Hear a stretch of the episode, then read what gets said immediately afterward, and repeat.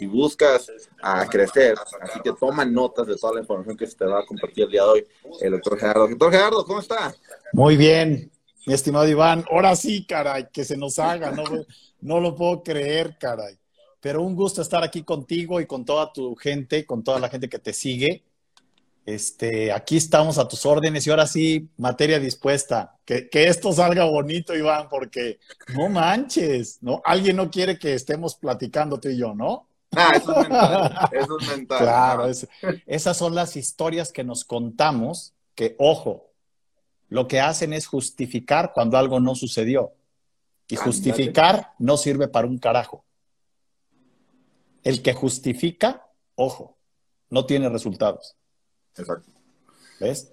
El que asume la realidad tal cual es, es ¿por qué? Porque no fuimos capaces de resolver la situación que se nos presentó en ese momento. Pero ahorita lo estamos resolviendo. O sea, ¿tiene discurso o tiene resultados? No, hay de otra, no hay otra, no hay otra. Y, tú no eres un tipo que, funcione con excusas. Ni yo tampoco. Por eso estamos aquí. no me enfoco en ello. No. porque me enfoco, te distraes. Totalmente y luego no, es productivo. ¿Para qué? Sí. entonces, este, la verdad, yo contento de tenerte aquí, doctor. Este, encantado. Y, tu experiencia es impresionante. Muchas gracias. Una cosa es, es como líder, es saber qué es lo que tienes que mejorar dentro de ti. otra cosa es saber lo que tienes que mejorar dentro de personas. Pero otra cosa es realmente hacerlo. otra cosa realmente es lograrlo. Y, y en tu caso, eso es lo que has hecho. O sea, no solamente lo has logrado en ti, lo has logrado en, en industria deportiva, que a pesar de que el día de hoy eres un experto, e iniciaste no jugando fútbol profesional, por ejemplo. Sí, jugué, inicié, fíjate qué interesante, ¿no? A mí me parece fascinante la vida, Iván, fascinante. Porque por más que tú la planees, la vida te replantea y te replanea, ¿no? O sea, yo pude, tuve una invitación a ser jugador de primera división y en la época en la que me invitaron, o sea, yo jugué en primera de ascenso, por así decirlo. Antes se llamaba primera, ajá. Y me invitaron, me invitaron, de hecho tengo piernas de, de futbolista, o sea, toda mi vida jugué fútbol. Venga. Y el tema es que para poder entrar yo a primera división con Cruz Azul, tenía que dejar de estudiar. Mm. Entonces, mis padres dijeron no rotundo. ¿Qué edad tenías no rotundo. Yo tendría, pues, ¿qué serían? 17, 18 años. No era un moco. Sí. Y el tema fue, no, pero yo jugué, o sea, fuimos campeones. De hecho, mi equipo, con, estaba yo en Querétaro, le, ganamos al, equipo de primera división, que era eh, Atleta Campesino. No creo cómo se llamaba, era un equipo X, ¿no? Pero estaba en primera división, o sea, había logrado ascender a primera división. Y, el Querétaro estaba en primera división y cuando jugó con nosotros, pero el tema, fíjate que no es fútbol. El tema es cómo yo después me dediqué a estudiar, porque yo fui muy burro, era yo puro deporte. Entonces, como se me frustró el fútbol, me metí a atletismo, natación, y en las Olimpiadas infantiles fui el segundo niño con más medallas. Antes de ser futbolista, luego ya me dediqué al fútbol. Y luego se me, frustra, se me frustra el fútbol y me dedico a estudiar por qué mi mente no aprendía. O sea, reprobé tercero de primaria, en quinto no sabía leer. ¿De dónde eres originario? Yo nací en León, Guanajuato. Hasta ahora regresé porque mi papá lo jubilaron. Mi papá fue director de HCBC y lo jubilan y se regresa a vivir a León. Entonces, para mí los abuelos, y tú eres un hombre de familia y es algo que admiro y que quiero mencionar. Un saludo para tu esposa, por favor. Este, me encanta el que en tu descripción, Iván, y eso siempre te lo alabaré y siempre será para mí un gran ejemplo, el que digas empresario, padre y esposo.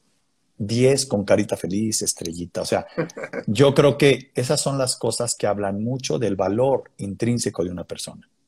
No valemos el dinero que tenemos, valemos la capacidad de generarlo, ¿ves?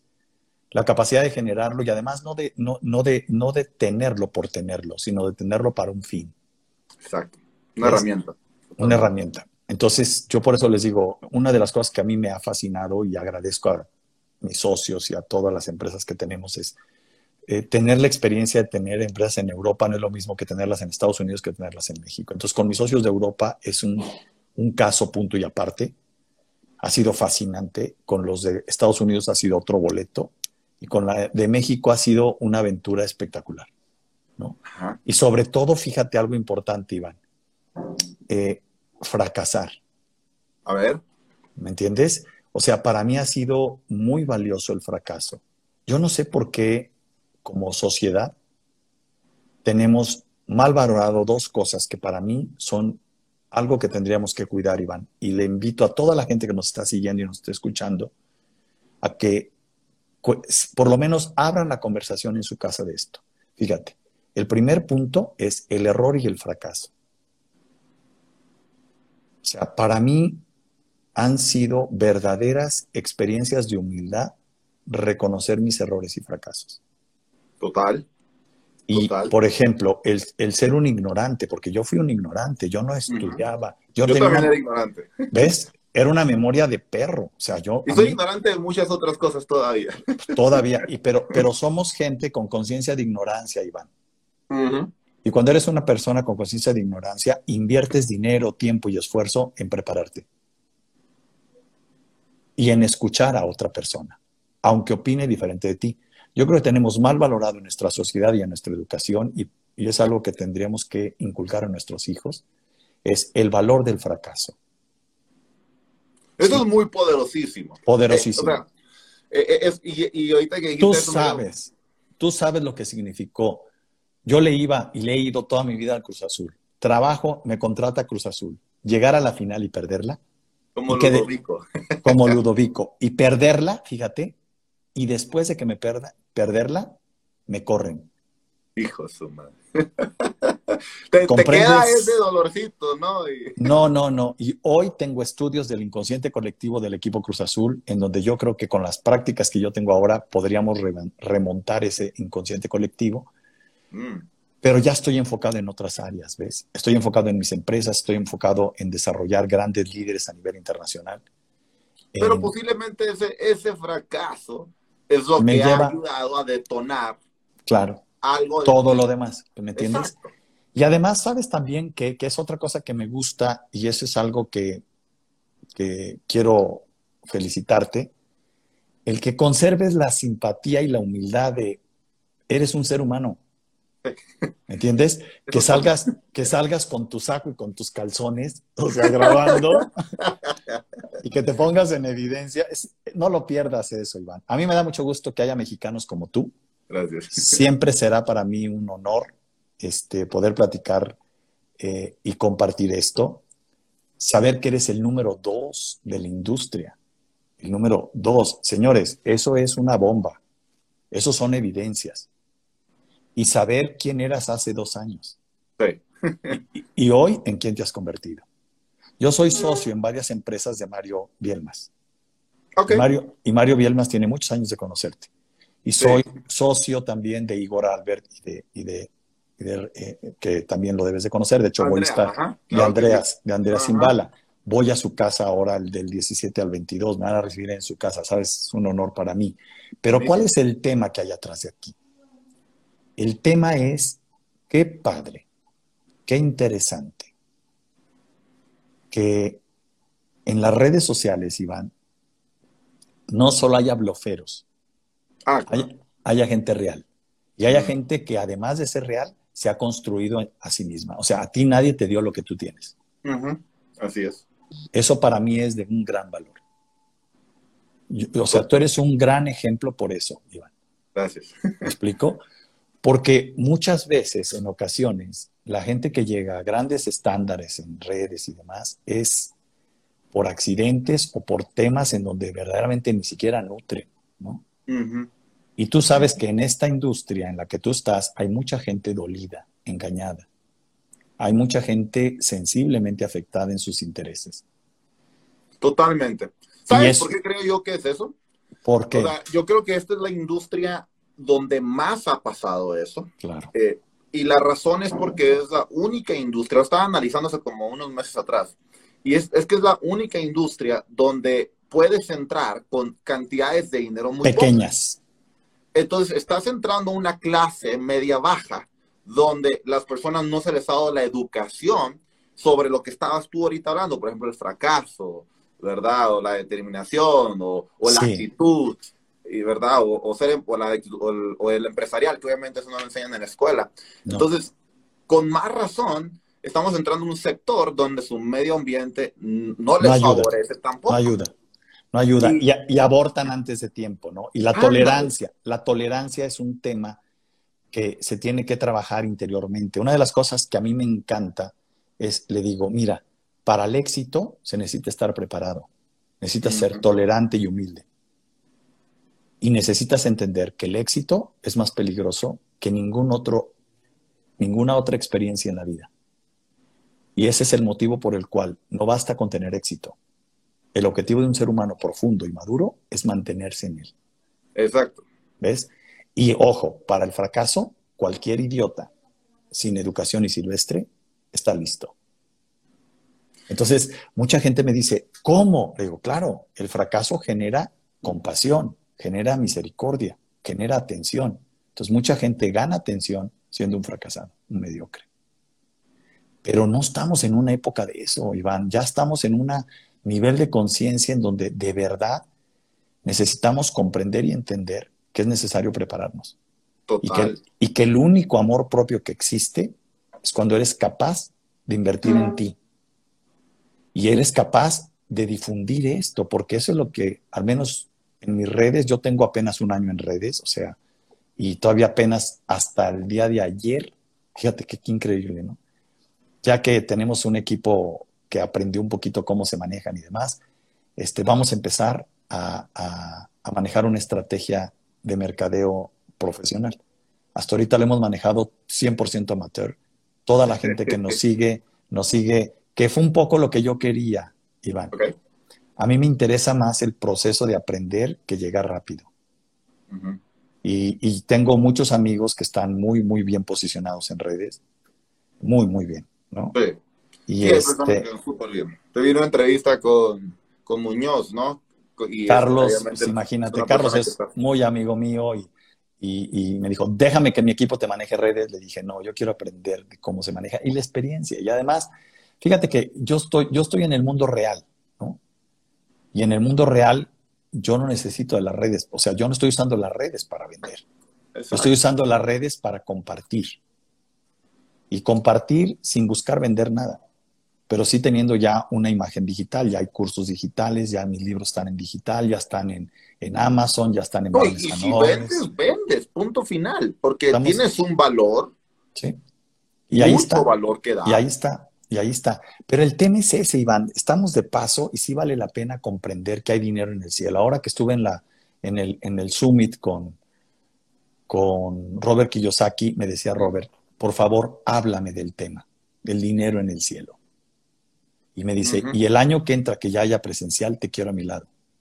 Buenísimo. Sí, padrísimo. Y lo mismo, este, Jürgen Klarik, digo, ahora me acaba de invitar la semana pasada, me dice, vente, güey, tenemos que echar.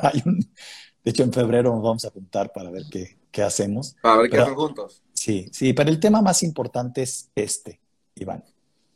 El tema más importante es crecer, es entender que estamos de paso, güey. No, no, no, no, no, sé por qué, no, no, sé por qué está me vino de mente estaba con, con, personas conocidas en mi negocio, ¿no? Y que le va, les va bien. Y hicieron un error y lo, primero que, una, forma de invitar, ¿no? Y lo primero que dijeron cuando colgaron fue, soy un pendejo. Y, así como que, ok. y así, así como que, ok, ¿cómo se te ocurre decir eso? Y luego yo te estoy escuchando pues le estás dando una orden a tu cerebro, le dije, o sea. Pero fíjate que también, también es, acuérdate de que eh, eh, algo muy importante es que no somos solo cerebro, Iván. Y yo sé que tú eres muy creyente de, del PNL y de todos estos grandes autores que han manejado esto. Yo no, yo no creo en eso. Okay. Yo creo que yo no creo en eso. Okay. Lo, que yo, lo que yo manejo es tecnología. No es que no funcione, es que es viejo. Lo que yo manejo se llama lectura de lóbulos del timo. Y, cómo funciona eso? Funciona con 48 Hz. En cambio, toda la pituitaria que la PNL maneja son 12 Hz. ¿Comprendes la desproporción? Con la pituitaria, aunque te prepares, lo más que puedes lograr es éxito. pero no logras ni paz interior, ni equilibrio potencial, que eso es amígdala cerebral, 24 Hz, y luego 48 Hz el timo. Y cuando yo hago lectura del timo, la gente, pues de hecho en el último en vivo que hice con, con eh, Jürgen Klarik, me pidió, ¿no? Me dijo, supe que estuviste con el Papa Francisco y que te invitaron al Vaticano para que hicieras lectura del timo. Quiero que me hagas una lectura del timo en vivo. Órale. Cuando le dije, ¿estás seguro, Jürgen? Me dice, son las 12 de la noche, tenemos más de 25 mil personas siguiéndonos. No son horarios de niños ni de gente sin criterio. Lánzate. Va. Y si ves ese programa, estaba Jürgen desfigurado en su rostro. Wow. Dije, es que también esas cosas, por eso me gusta hacerlas en privado. Mm. Pero él me decía, no, Doc, tenemos que empezar a compartir las cosas que estás haciendo. Si tú La buscas, del timo. Si tú buscas, si tú buscas en Google lectura de lóbulos del timo, no hay nada. Mm. Me he dedicado como loco a investigar eso. Por eso soy un desconocido. Cuando empecé a ver que yo lo hacía, yo no sabía que era lectura del timo. Entonces me dediqué a ser un científico para averiguar qué hacía mi, mi- mi cerebro. Yo creía que era el cerebro, igual que tú, igual que todo mundo. Y ya ahora entiendo que no lo hace el cerebro, el timo está fuera del cerebro. Entonces, la como la mente, dices. la mente es la pituitaria.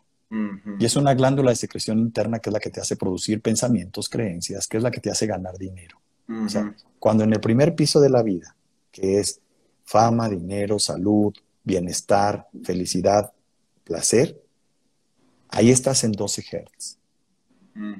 Eso no es lo que somos. Somos seres con una potencialidad infinitamente superior a una pituitaria. De hecho, el enemigo es la mente que miente. Luego de ahí surgen las emociones. Las emociones se manejan con la amígdala cerebral. Son dos, eh, como almendras. Amígdala viene de la palabra almendra. Y están divididas en los dos hemisferios, por eso son 24 Hz. Por eso cuando alguien se enamora o cuando tú tocas los sentimientos de una persona, la persona funciona mejor Mm. y hace, y hace lo que la amígdala le dice, no lo que la mente le dice. Es borracho, es ebrio, te enamoraste, te vas a casar con él. ¿Sí? Eh, yo lo cambio. bueno, ese es el tema. Todas esas tarugadas son porque estás en 24 Hz, pero el timo, el timo funciona con la espiritualidad, es lo único que permanece el día en que te mueres. Cuando hago yo conversaciones con las personas, yo no, yo no trabajo con, pues tú sabes que he trabajado con actores, con mises, con conejas de Playboy, con directores que tengo récord Guinness en Casas Geo, con ventas de casas. Este, pero el tema no es ese. El tema es que yo no lo he hecho. Está mi nombre puesto ahí. Yo estoy detrás de eso. Pero quien lo ha hecho es el timo de las personas. Yo simplemente soy como un activador de eso en las personas. Yo trabajo en El la- activador de los timos. nada más. Yo eso es lo que un hago. libro o una conferencia, el activador de los timos. Ese sería interesante, Iván. Y lo, lo más interesante es que, por ejemplo, todos mis socios han tomado la maestría en ti mismo, donde desarrollo la lectura del timo, que es una lectura de la realidad. Y entonces tenemos, me dice la gente, güey, ¿cómo logras? Le dije, no, es que no es complicado, pero sí implica, escucha, conciencia.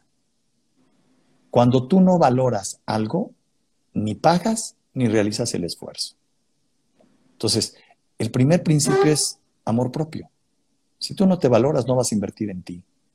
Y mucho menos mucho capital, porque desarrollar el timo implica gastar mucho. Esfuerzo, dinero, cuesta muy caro.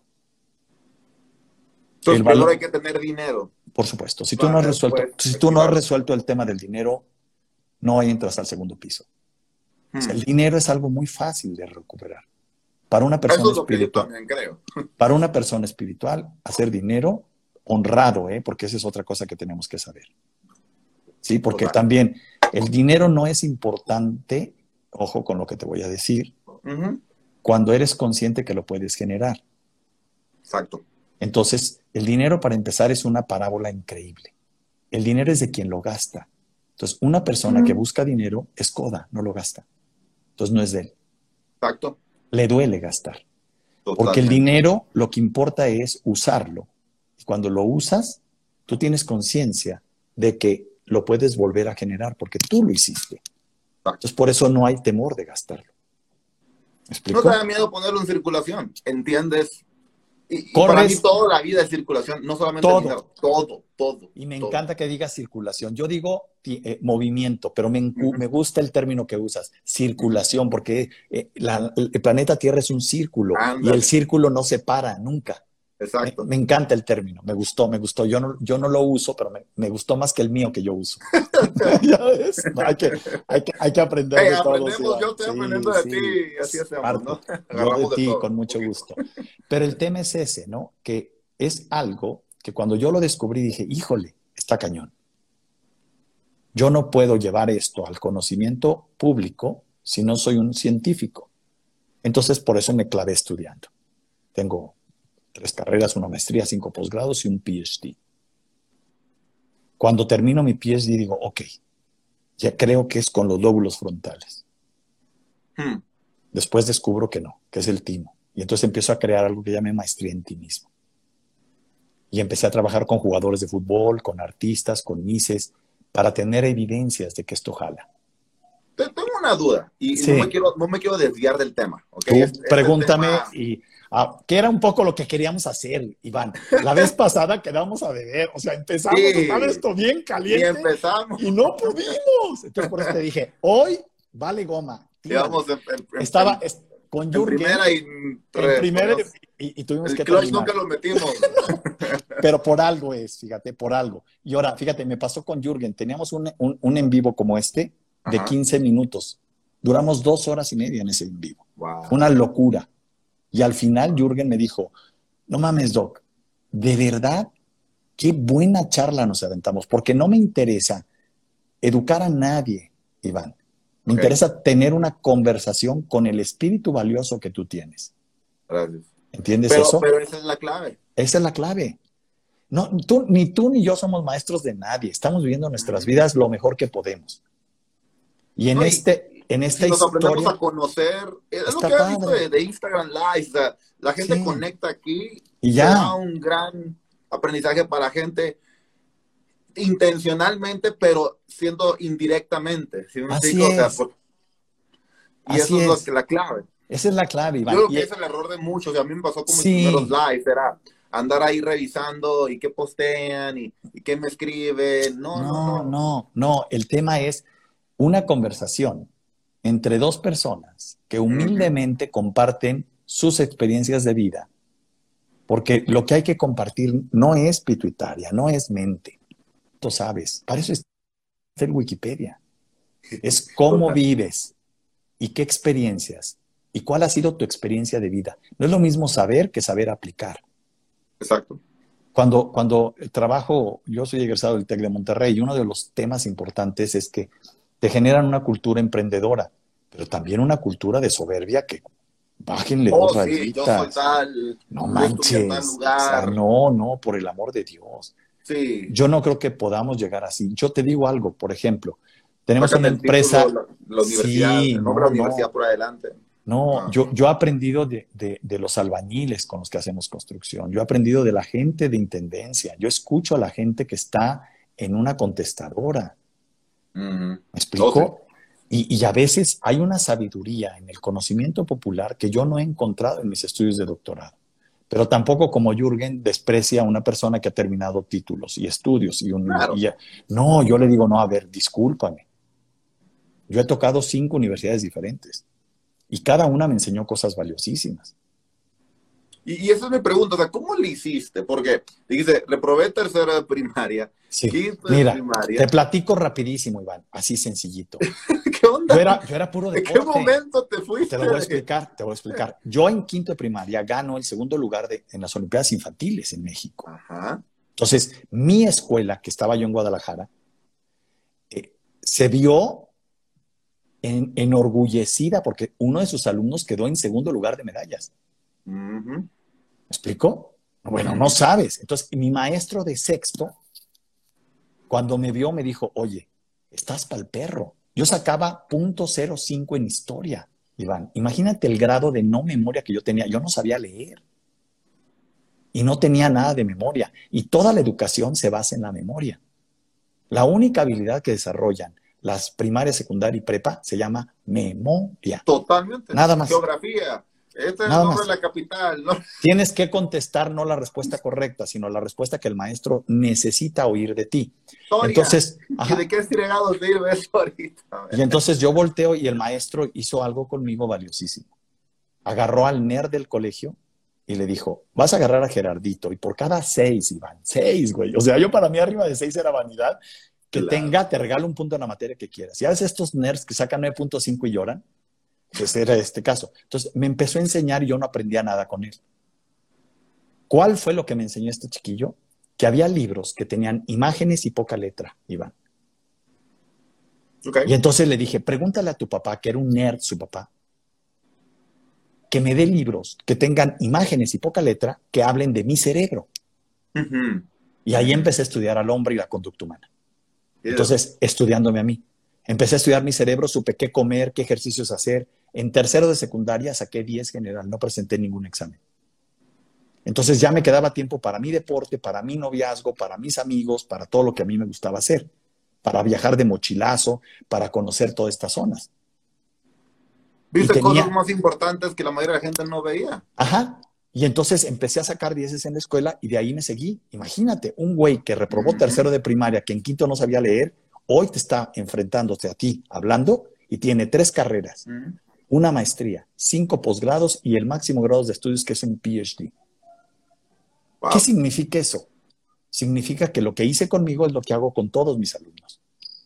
Me llegan a veces gente adicta, me llega gente con problemas de obesidad y le digo, no, tu problema no es de obesidad, tu problema es de timo. Déjame trabajar tu timo y vas a bajar de peso, sin dieta. Déjame trabajar tu timo y vas a entender que la vida es mucho más que tener suerte o usar técnicas.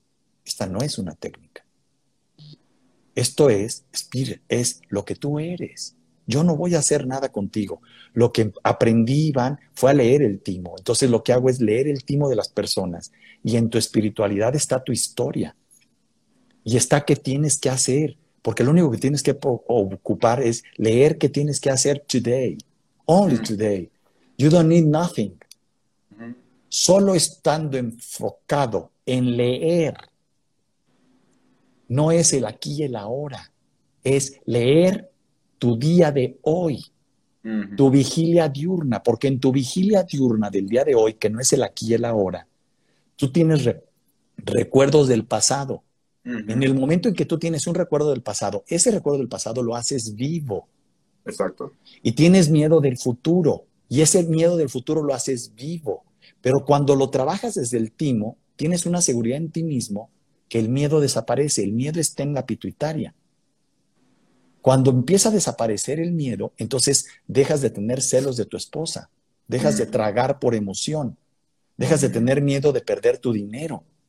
Empiezas no a solo tener éxito, empiezas a tener milagros. Entonces yo lo que decidí hacer con el timo fue cuando lo comprendo, digo, nadie me va a creer. Entonces me dediqué a trabajar con actores, con equipos de fútbol, con cantantes, con empresarios, con políticos, con sacerdotes, con, dos papas he trabajado y ahora me dio mucho gusto. Yo no conocía a Francisco. eh, el gabinete de Francisco me pidió que trabajara con jóvenes en Panamá. Fue una experiencia preciosa, pero yo no había tenido la oportunidad de verlo. Pero el que escribe al Papa Francisco es seguidor mío. Mira. ¿Me explico? Y entonces le contó de lectura del timo y entonces me invitó. Tuve cuatro días en el Vaticano invitado por el Vaticano. Padrísimo. Wow. Y luego estar con él, pues es una personalidad, Iván. Como ahora que voy con Igar, como tú eres una personalidad. ¿Me explico? Eh, es, Pero, papá. ten- tenemos que hacer y ser conscientes de que tenemos que hacer una comunidad de hacedores de grandeza, Exacto. no solo de riqueza. Exacto. La riqueza no es grandeza. de Grandeza hecho, es al cuando yo no creo que es de grandeza. yo hago Y la mi- riqueza mi eslogan. ¿no? Exacto. Para mí es una clave. Si tú usas la riqueza para hacer grandeza, estamos en el capital. Entonces, mi comunidad, yo le he llamado y me pongo el dedo aquí, que está el timo ahí, y digo, hacedores de grandeza. Hagamos grandeza. Es hacedores, no sabi- sabiondos de grandeza. Eh. Porque para hablar de sabiduría, ahí van, hay un chorro de gente que... Uh, ah, hay gente. y que le miras la vida y es desastrosamente desastrosa. ¿Me explico? Entonces, ¿qué fue lo que hice? Fue tener O gente llena evidencias. de dinero, igual, ¿sí me explico? O sea, yo he tenido alumnos con colección de carros, con casotas, deprimidos y drogados en su sala pidiendo ayuda. Exacto. A ver, no vayas más lejos. Estoy trabajando, acabamos de abrir una empresa en Utah, en Salt. Lake City, y tú sabes lo que pasó con Tony Xie, uno No. de los cinco hombres más, más inteligentes del mundo. Sí, No se sabe si se suicidó, pero con 46 años y se quemó en una casa porque consumía una droga que era lo que, eh, ahorita ni el nombre me sé, pues yo ni conocía la droga esa, te hace reír. Ah, Eh, ok. Eh, ni